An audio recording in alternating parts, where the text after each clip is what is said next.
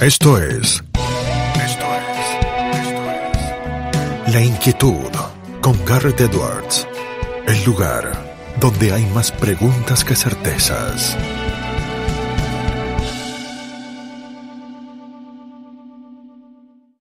Damos vuelta de página aquí en La Inquietud por CNN Radio Rosario. Tenemos un enorme honor, placer y privilegio. Es licenciado en Economía y Agronegocios, máster en Economía por la Universidad George Mason de los Estados Unidos. Actualmente es director de establecimiento Don Leandro, Sociedad Anónima, y Molino Esmeralda, Sociedad Anónima. No es otro que Agustín Forzani. Agustín, ¿cómo estás? Garto te saluda. Buenos días, eh, Garrett. Buenos días a toda la audiencia y gracias por eh, invitarme acá al podcast. Agustín, el placer es todo mío. Muchos temas para charlar contigo, pero arranquemos por algo. Eh, primero, George Mason después, el mundo hispano y el mundo angloparlante con respecto a la carrera. ¿Cómo fue esa experiencia? ¿Qué notaste de distinto? ¿Qué te llevaste de los Estados Unidos? Eh, así es, yo em, arranqué acá en Rosario estudiando eh, primero licenciatura en agronegocios, después eh, licenciatura en economía, las hice casi en paralelo em, cuando estaba en el tercer año de la primera, arranqué la segunda.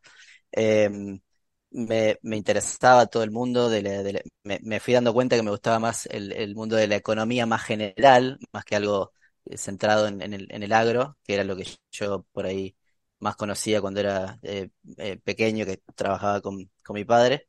Y, y, bueno, me fui adentrando en ese mundo y, quise eh, seguir, seguir conociendo. Tuve el, el honor de ser estudiante de, de Diego Marcos, profe de acá de, de amigo. UNR, que es amigo, amigo tuyo y, un gran profesor. y bueno, él me, me sembró por ahí la, la semilla de seguir por más, eh, seguir eh, conociendo y, seguir aprendiendo. Y bueno, por medio de intercambios con él, em, fui, mi idea era estudiar afuera, estudiar más precisamente en Estados Unidos, por, por, para bueno, para seguir aprendiendo y, y quería una rama que él, que él eh, por ahí con la que, cual él comulga, que es el, eh, la escuela austríaca, el, el liberalismo clásico. Y, y, nada, me recomendó dos o tres, pero me, me hizo foco ahí en George Mason, que era eh, donde estaban eh, la gran mayoría de los, de los liberales clásicos y los austríacos más conocidos hoy en día. así que bueno, ese fue mi objetivo. Fui, estudié un, un, poco inglés para mejorar mi inglés, para llegar al nivel, y después apliqué en, en tres universidades, pero mi objetivo era Mason y quedé, quedé en Mason por suerte y, y, bueno, arranqué esa experiencia que fue para mí transformadora, la verdad, eh, me cambió para siempre la forma de, de, ver el mundo, de pensar de, en todo sentido, no solo en lo académico, sino en lo humano también, después, eh, a ver, conocer otra cultura te, te, te, cambia, te cambia realmente la forma de ser. Sí, te abre la cabeza. Eh, sí, totalmente, y es, es, es literal, todo es, ese, ese dicho es, es realmente así. Y, y bueno, eh, en la parte académica fue, realmente me sentía, no sé, eh, supongo que así se habrá sentido eh, eh, Adam Smith caminando por, por en, en, Edimburgo y Glasgow en las universidades, y era lo mismo realmente, caminar por sí, la Peter campus. Tyler Cowen, por lo menos solamente algunos, digo, porque vos los conociste a, a todos los que están ahora dando vueltas allá están todos ahí, te los cruzás y vos decís, no puedo creer que estoy, eh, viste, teniendo clases con este, este monstruo de la economía. Em, eh, sí, están también Brian Kaplan, es muy buen, Larry White en, en, en Free Banking es, es, impresionante. Em, que, algunos menos conocidos quizás, pero también que me, me, me sorprendieron por eso, porque los tenía por ahí apenas lo había, lo había escuchado nombrar y, y eh, eh, Chris Coyne, un profesor que tuve que fue excelente, en, también eh, tuve con él eh, particularmente Austrian Economics y eh, Defense and Peace Economics, em, Rosolino Candela, profesores espectaculares que realmente, y, y como en lo humano también te sorprende lo, lo, lo, humildes y lo, lo, buenas personas que son, o sea, no tenían problema de, de juntarse a, a, a, discutir cualquier tema fuera de clase, son realmente personas que se dedican full time a dar clases y, están totalmente dispuestos a seguir abiertos a, discutir cualquier tema. Entonces, eso por la parte de, de la universidad y después vivir allá, hacer amigos allá y terminas dando cuenta que, en definitiva, las personas no son muy diferentes eh, al fin y al cabo. O sea, tienen otras, eh, otras reglas allá si se quiere, pero después en el día a día son seres humanos igual que nosotros, hacen lo mismo, les gusta juntarse con amigos. Mm. Una vez que te haces amigos allá, eh, o en cualquier país supongo es, medio así, eh, viste, las personas son, son muy similares unas de otras, entonces eh, fue una experiencia realmente hermosa. Es lo que siempre me ha llamado la atención y que yo lo tengo claro, por ejemplo, en el mundo del derecho, vos me, podrás eh, desasnar un poco de la economía. En el del derecho, cuando uno piensa en los países y en las universidades del law, versus las del common law, está bueno, un enfoque más centrado en la legislación, en el otro un enfoque quizá más centrado en la jurisprudencia o en el estudio del método de caso. ¿Hay una diferencia en el approach, en el acercamiento de la economía eh, en el mundo de habla hispana eh, en contraste con el mundo de habla inglesa? Digo, ¿se enseña distinto la economía afuera de cómo se la enseña en Argentina? Eh, no, bueno, no, en eso casualmente no. Por ahí eh, lo que tiene la economía es que tiene las escuelas dentro de, la economía, distintas escuelas, como nombraba antes, la escuela austríaca, hasta la escuela de Chicago. Eh, mm, eh, bueno, tenés muchas escuelas Public Choice, la escuela de Virginia, digo, y todas esas, todas esas Public Choice, y, la Bloomington y la y la, la de Virginia son todas de donde yo estaba. Pero, pero bueno, tenés eh, el, el, mainstream de, economía eh, va medio por otro lado y si yo me hubiese ido a estudiar a una universidad más mainstream, eh, no hubiese habido prácticamente diferencia porque en Argentina es muy mainstream también en sí, en, la gran mayoría de las, de las universidades y más las, las nacionales. Se enseña lo, lo más, como decía, lo, lo, lo, que, lo que es más común para eh, para, para en todas las, las escuelas, lo más, lo que está fuera de lo mainline que se le llama, eh, que, que, que sigue la raíz de Adam Smith, digamos. Por eso yo quise buscar otra, otra mirada. Es como, digamos que yo estudié Civil Law en Argentina y me fui a estudiar Common Law a Estados Unidos, una cosa así, para estudiarlo, para, para, para hacer la similitud con los abogados. Pero si yo me hubiese ido a estudiar a una universidad de Civil Law en Estados Unidos, hubiese sido igual. Eh, no hubiese habido diferencia en economía. Por eso busqué otra rama para seguir. Porque George Mason es básicamente como una pequeña isla, ¿no? Que logra eh, mantener una cultura, unas ideas eh, que en otros lugares o todavía no han calado o que en algunos casos se ha perdido, ¿no? Sí, sí, así es. por esto, la, gran mayoría de los profesores son de esta línea del liberalismo clásico y siguen esa, esa, ese, esa raíz de, de Adam Smith, eh, eh, la, la, cual es seguida, ¿no es cierto?, por, eh, no, no, no, es que es algo que se enseñaba hace 200 años y quedó, sino que siguió por Hayek, todos premios Nobel conocidos también, Hayek, Buchanan, fue, Buchanan fue profesor de George Mason, tenés a Douglas North, también sigue en esa línea, Vernon Smith, también profesor de George Mason, y la, Eleanor Ostrom, todos estos que siguen un poco esa raíz, si se quiere, algo alejado de lo que es hoy el mainstream, pero que en algunos momentos de la historia fue, fue más cercano al, a lo que era el, eh, lo que se enseñaba en sí en cualquier universidad. Em, y bueno, no quiere decir que sea algo que, que, que pasó de moda, sino que es algo que sigue una raíz y hay momentos en la historia en la cual la economía se va acercando a esas eh, bases fundacionales y hay momentos en que se separa. Eh, yo quise eh, volver a esas raíces para, para aprenderlas más en profundidad porque sentía que me faltaba conocerlas, nada más. Hace poco publicabas un artículo con otro amigo, con Sebastián Abella, La cura para la inflación. La inflación que ha vuelto a ser un problema, por lo menos desde la pandemia en adelante, Agustín, ¿El mundo se olvidó cómo se trataba el tema de la inflación? No pauses, ni adelantes, o retrocedas. Quédate en La Inquietud con Garrett Edwards.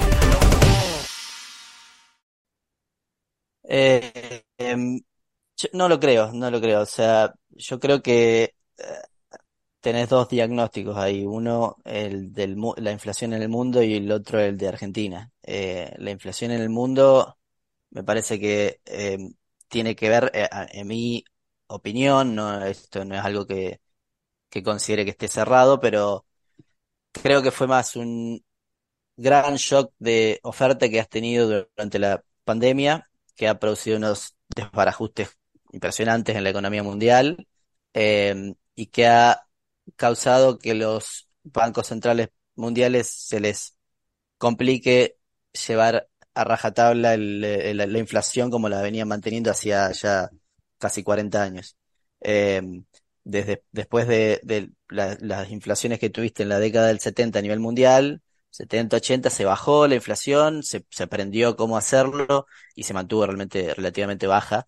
Y este shock parecía como que, bueno, a ver, parecía que volvíamos al 70, al 80 a nivel mm. mundial, pero yo lo veo como que no, me parece que se está, se está reacomodando, se está reajustando la economía mundial y estamos volviendo de vuelta a, a una, a una inflación normal de, de, de 2, 3% a nivel mundial. Le falta algo todavía, pero es, fue, fue un, una, fue, fue de gran complejidad el, el, shock que tuviste, entonces no es sencillo para un banco central que trata de, trata de hacer las veces de eh, ajustar oferta y demanda de dinero. Es algo realmente imposible de hacer, no se puede, pero obviamente un banco central eso es lo que se propone y eh, de alguna manera hay instrumentos y, y, herramientas que los bancos centrales tienen que les permite por lo menos aproximarse en buena medida. Em, distinto es la situación de Argentina. A ver, ¿cómo es la de Argentina? Que en nuestra opinión, con, con Sebastián eh, hicimos un análisis de la, de la situación y, y, pensamos que, que bueno, eh, el, el, Banco Central de Argentina en particular no, no ha logrado nunca en su historia eh, ajustar oferta y demanda de dinero mm, y mm. aproximarla y salvo por una, la década del 90 que casualmente fue el momento en el cual no, no se hacía cargo de la oferta de dinero. Entonces, lo que, bueno, lo que nosotros decimos es que eh, pues, nos parece que el Banco Central no, no, no opera muy bien, no, no realiza su, su actividad como correspondería, pero la causa de eso no se la atribuimos precisamente al Banco Central, sino a las tareas que tiene que realizar el Banco Central, que son muchas para, eh, eh, eh, para lo, las herramientas que tiene. Digamos, digamos que tiene demasiadas tareas que resolver y pocas herramientas a mano. o sea, tiene que apuntar a muchas cosas y tiene una pistolita después para hacerlo. Exacto, exacto. Y encima le pedimos también que con esa pistolita ayude a a, a cazar para el, el, el, el eh, para o sea, a solventar el Estado, básicamente. Con esa pistolita también le dé de comer eh, y, sale a cazar para el Estado, el Estado en sí como un todo, eh, y que financie el gran déficit que tiene el Estado. Entonces la causa final que, que, que nosotros consideramos del, del, la mala performance del, del Banco Central es eh, el exceso de gasto público que tiene el Estado. Y por eso no, lo vemos tanto como el déficit, sino como el gasto, porque es más importante. Eh, sí, no lo que te falta, no lo que, no lo que te falta para poder eh, pagar lo que gastaste de más, sino justamente el gasto mismo que tenés. Claro, porque muchas veces se, se piensa eso, bueno, es el déficit. No, en definitiva es el gasto en sí, porque vos podés tener un déficit alto y gasto bajo, lo que quiere decir que tenés eh, bajos impuestos, entonces tenés una economía la cual crece y te puede solventar ese déficit, una, un sector privado grande que, es productivo y que te puede solventar ese déficit grande. Porque la, economía, estadounidense es deficitaria, yo estoy equivocado, Agustín, sí, claro, he leído eso. Es deficitaria también, pero ahí tenés el ejemplo, ejemplo eh, perfecto para comparar y decir, bueno, ¿es el déficit o es el gasto? Bueno, Estados Unidos también tiene un déficit altísimo y, y, y, eh, a ver, eh, caro para, para solventar, pero ¿qué tiene del otro lado? Un sector privado súper productivo que lo puede pagar. Tenés a Silicon Valley, que eh, tenés las, las empresas más eh, importantes del mundo, súper productivas que lo pueden pagar, eh, pueden pagar un déficit alto. Incluso, bueno, tiene eh, el, la, la, moneda, el dólar, es, es utilizada prácticamente en 60% del comercio mundial, entonces tenés... Y tenés a tipos arriesgando capital permanentemente. Exacto. Tenés otras ventajas, pero en sí, el, si fuera, si Estados Unidos fuera una isla, bueno, el sector productivo de Estados Unidos es bastante, el sector privado es bastante productivo como para pagar un déficit alto. El sector privado de Argentina, al el Estado al ocupar el 50% del gasto, el, gasto público sobre PBI el 50%, quiere decir que el otro 50% es el privado, y ese privado tiene que solventar el déficit, pero ese, ese sector privado no es tan productivo como para bancarse un déficit alto. Solamente podemos decir que el único sector que es productivo en Argentina es el agro, que, que encima está súper regulado y controlado, y impuestos y, retenciones y demás, que no llega a, hacer todo. ¿Hay otros eh, países, Agustín, del, del, mundo que tengan un agro tan controlado cuando el agro es probablemente la parte productiva más importante que tiene ese país? No, eh, no, realmente no. Eh, tan controlado como en Argentina y tan regulado, no. Tenés países como, bueno, en Rusia, el, eh, en particular, el, el, la producción de trigo es muy importante, es el, el primer exportador mundial de trigo Rusia, y también cobran retenciones, los rusos también, pero, pero en sí el sector agro como completo en Rusia, eh, eh bueno, Sí, justo, justo, justo ahora tiene la guerra y demás, y demás la guerra, que, pero complican, ¿no? Pero... pero en sí el, el, el, más rentable en, en, en Rusia, Rusia tiene, tiene gas, tiene un montón de, tiene petróleo. Eh, el, el trigo es muy rentable en Rusia también, eh, es muy, eh, tiene mucha producción. Pero en Argentina todo lo que tiene que ver con agro es rentable, desde la ganadería hasta la agricultura, pero lo regulamos y lo controlamos todo y, lo, y le prohibimos exportar y le prohibimos y, establecemos retenciones y, derechos de exportación y, y, y, bueno, llega un punto en el cual vos podés ser, eh, Argentina la, verdad es que tiene uno de los agros más eficientes del mundo, de los sectores de, agricultura más eficientes del mundo, tenemos pocos, eh, los, los costos son muy bajos y las, las, las rentabilidades son altas, pero está súper controlado, regulado y, y, saqueado por el Estado, entonces, claro, bueno, ahí llega un punto en el cual no pega la vuelta eso, ¿no? La oportunidad perdida con lo que ha sido la invasión en Ucrania fue muy grande, ¿no, Agustín? Porque, a ver, no era que era solamente tener la normativa bien en ese momento, sino que a lo mejor se arrastra de 10, 15, 20 años vista. Es decir, capaz que para aprovechar esa oportunidad, Argentina debería haber estado haciendo bien las cosas por mucho tiempo. Pero digo, fue una oportunidad desperdiciada muy importante esa para la inserción internacional.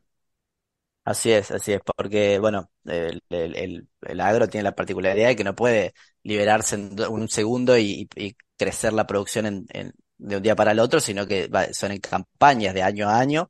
Eh, en particular, en la época del, del gobierno de Macri se liberó la producción de trigo y de maíz y ahí se vio a las claras, se liberó, quiero decir, se eliminaron eh, los controles, las prohibiciones de exportar y las y las eh, los derechos de exportación y ahí se vio a las claras cómo creció la producción. Y bueno, el gobierno de, de Fernández volvió a establecerse eso, eh, la producción volvió a caer, llegó la guerra y no estábamos preparados como para vender tanto y no solo eso, sino que seguimos durante la guerra, los precios se fueron a las nubes, seguimos y nosotros en Argentina mantuvimos las, los derechos de exportación y cerramos la exportación. Cerramos la exportación de trigo. Ah, Entonces nos, nos autoinfligimos los, los, a ver, eh, nos pegamos un tiro en el pie básicamente con estas regulaciones y controles que le establecemos al agro, que la verdad que eh, no tienen, no tienen sentido. Estamos prohibiéndole al mundo eh, alimentarse solo por mirarnos nuestro ombligo e incluso termina siendo perjudicial, porque vos mantenés las restricciones estas y después de un par de años tenés producción de trigo eh, mucho menor y te, vas a tener que salir a importar, algo que, que, casi llegó a pasar porque hay cierta mirada ahí, Agustín, y, te sigo con el punto, eh, de, no, bueno, esto se hace para mantener determinados precios o para supuesta cuestión de consumo local, pero termina siendo el efecto paradojal, ¿no? Termina eh, teniéndose que importar o terminan teniendo que subir los precios por la dinámica económica que se generó por esa medida. Claro, no, sin duda, sin duda. Em, vos eh, nunca llegó a Argentina a tener que importar trigo pero llegaste a situaciones muy límites. Eh, eh, en 2012, 2013, en esa época estuviste con una producción muy eh, limitada después de casi 10 años de controles y regulaciones y se derrumbó la producción, te agarró una sequía también que hizo, o sea, vos también tenés que estar preparado para eso, te puede agarrar una sequía como la del año pasado, que derrumba la producción, y estás en una situación límite en la cual tenés que andar viendo qué, cuál queda para qué, y la, realidad es que si eh, el año pasado en particular, es un ejemplo perfecto, el año pasado en Argentina disminuyó mucho la producción de trigo por la sequía, pero la realidad es que eh, eh, en el mundo sobraba el trigo. Eh, Rusia no paraba de exportar. Y casualmente Argentina cerró la, exportación de trigo. Nos prohibimos de exportar trigo y de, conseguir divisas para, para, mm, para seguir creciendo porque pensábamos que no nos iba a alcanzar el trigo en Argentina. Y Brasil, el país de al lado, estaba importando trigo. O sea, ¿qué nos, qué nos impedía a nosotros exportar quizá trigo de buena calidad que hubiésemos tenido? Porque, porque tuvimos trigo de buena calidad, a pesar de que era poco, y, e importar trigo eh, de, Rusia, como hacía Brasil. Nada, o sea, es una cuestión interna nuestra que no permitimos por una control, regulación y no se puede, pero eh, todo el mundo lo hace. Eh, entonces, viste, eh, pero bueno. Te conecto con otro tema porque antes hablaste eh, brevemente de los 90 y cuando uno habla de los 90 piensa en convertibilidad, piensa en uno a uno, piensa también en lo que fue luego la crisis del 2001 eh, y cada tanto reaparece el debate, por lo menos con mucha fuerza este año, de la dolarización. ¿Te parece que es un debate válido? ¿Te parece que no lo es? ¿Cómo lo ves?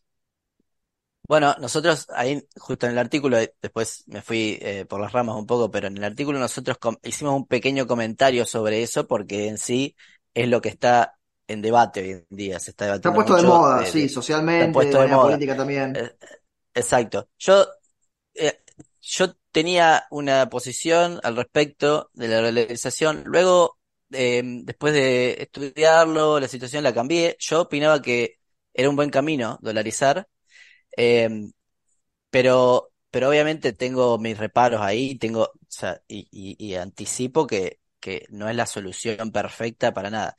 Eh, en el artículo en particular, este que escribimos recientemente, nosotros aclaramos que la dolarización sería una solución de corto y mediano plazo, pero que tiene que estar acompañada de otras cuestiones eh, estructurales porque porque bueno, si no, vamos a caer en el mismo problema. Em, eh, eh, para hacerlo sencillo, te, te, bloquearía la, la, el estar, eh, permitirte, permitirle a un, banco central en particular, porque lo eliminarías aquí con la dolarización, anticiparse a un shock como la pandemia.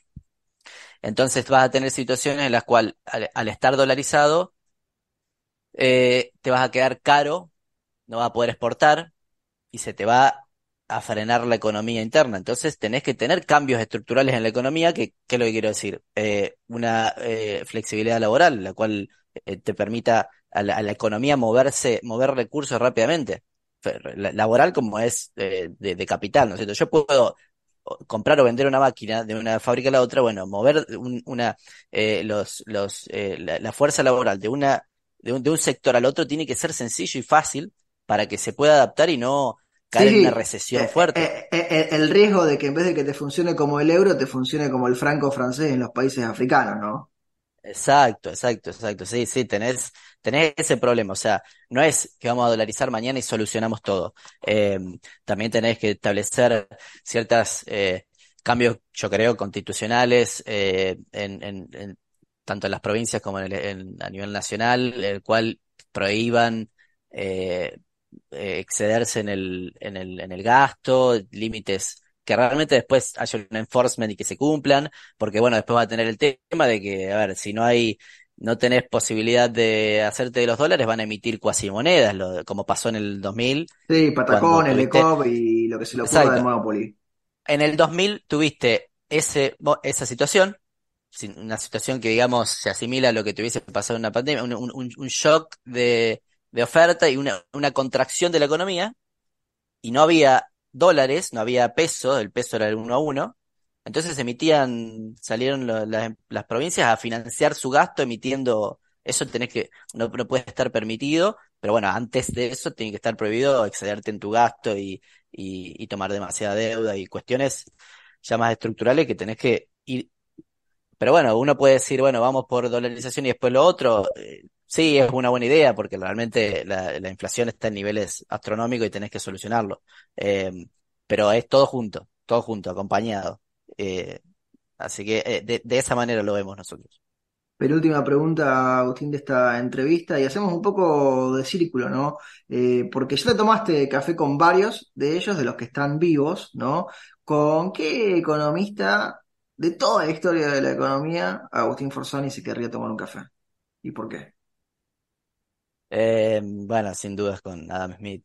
Eh, me parece nada, o sea, una persona que estuvo adelantado a su época, eh, eh, súper eh, moderno para, para cuando vivió en 1700 y realmente eh, me, me, me, me parecería, sería algo increíble escucharlo al menos 10, 15 minutos hablar de, de cualquier tema o de, de, de, de lo que habló en sus libros eh, o de, o de cómo vería eh, la vida misma ahora que yo creo que la, la anticipó de alguna manera, eh, sería, sería fantástico. Y después, bueno, tengo otra lista ahí en la cual Hayek, Buchanan, todo esto. Sí, sí, todo sí, sí. eh. Después, después uno tiene una lista interminable también con, con los que se daría el Con gusto. todo, con todo. La última pregunta, Agustín, se la hacemos absolutamente a todos nuestros entrevistados porque el programa se llama La Inquietud y el nombre es un juego de palabras. ¿Qué inquieta a Agustín Forzani? Eh, me inquieta el, conocimiento, el, seguir aprendiendo día a día y conocer y, y yo cuando era chiquito era una persona que siempre preguntaba el, el por qué, por qué, como hacen los, los, los niños. Bueno, yo, mi etapa de por qué duró muy, eh, fue mucho más de la niñez y sigo preguntándome todo por qué.